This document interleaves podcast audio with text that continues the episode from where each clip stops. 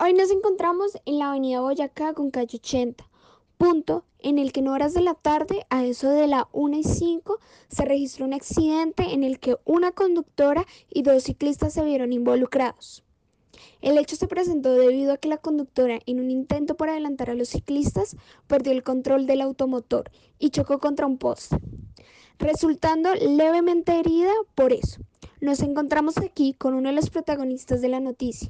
Señorita, cuéntenos, ¿es verdad que usted chocó al intentar adelantar a dos ciclistas en la vía? Sí, así es. Los ciclistas ocupan gran parte de la vía y no me dejan transitar tranquilamente. No entiendo para qué existen las ciclorrutas. Si no es para que ellos puedan transportarse, entonces deberían quitarlas. Señora Jennifer, le tengo una pregunta.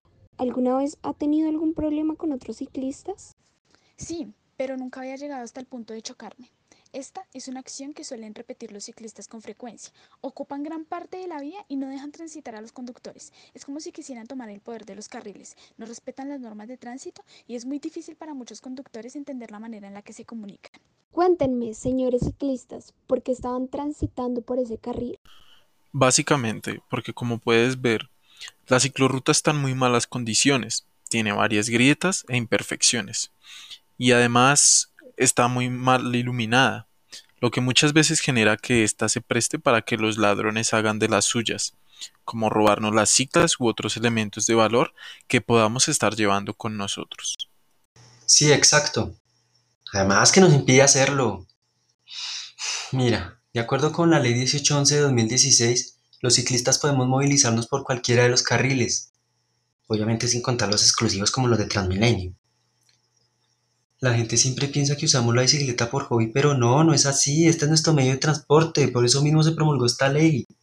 Tenemos el mismo derecho a usar las vías que tienen ustedes los conductores.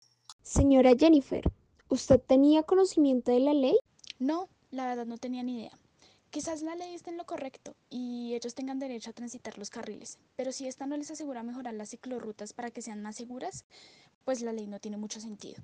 Considero que el problema no es la ley, sino el comportamiento de los ciclistas y los conductores al momento de afrontar estas circunstancias. Siempre buscamos a quien echarle la culpa, pero sinceramente ninguna de las partes la tiene. Esto va más enfocado a las acciones repetitivas por parte de conductores y ciclistas, lo que conlleva a que el conflicto ocurra.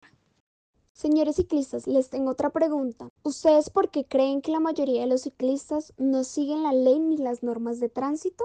Yo diría que el afán tiene mucho que ver. Desafortunadamente, estamos en una sociedad donde el único objetivo es llegar a las labores como sea, donde yo voy de primeras, donde mis objetivos priman, y esta es una de las muchas razones que hay. Y esto ignorando el hecho de que hay muchos ciclistas que les gusta la adrenalina y ocasionan los infortunios, como el que acaba de acontecer. Sí, estoy de acuerdo. Además también considero que muchos de los ciclistas no conocen la ley, sino que solamente la citan para darse el aval de ocupar las vías sin tener en cuenta las normas de tránsito. Dado a que estos hechos ocurren con frecuencia, hay un grupo de estudiantes de la Universidad Minuto de Dios que están trabajando en una propuesta llamada puntos de comunicación, los cuales se encuentran ubicados en las zonas donde hay mayor riesgo de accidentalidad. Esta consiste en localizar sitios estratégicos en los que establezca una comunicación entre los ciclistas y conductores. ¿Qué opinan de este proyecto? Bueno, teniendo en cuenta que es una propuesta en la cual todavía se está trabajando, tendría que saber de qué trata para dar mi opinión.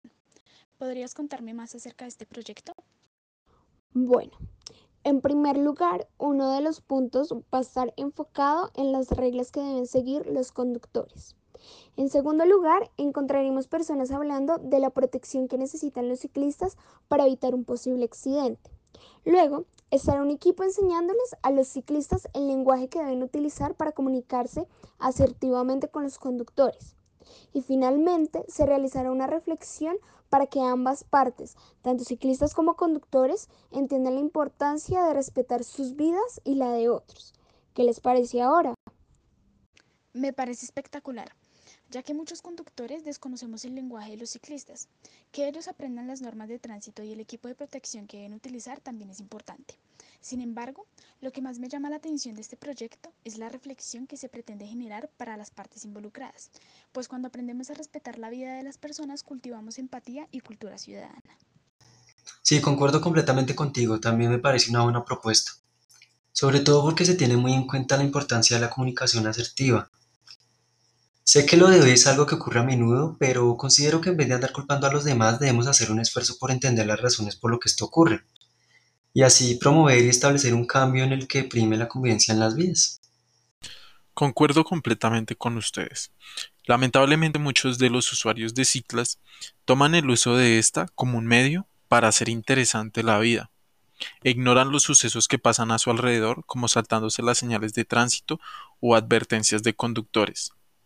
Esto, además, supondría yo, nos ayudaría a controlar nuestras emociones al momento de que hechos como estos ocurran y a su vez a mejorar la comunicación entre nosotros, los ciclistas y los conductores.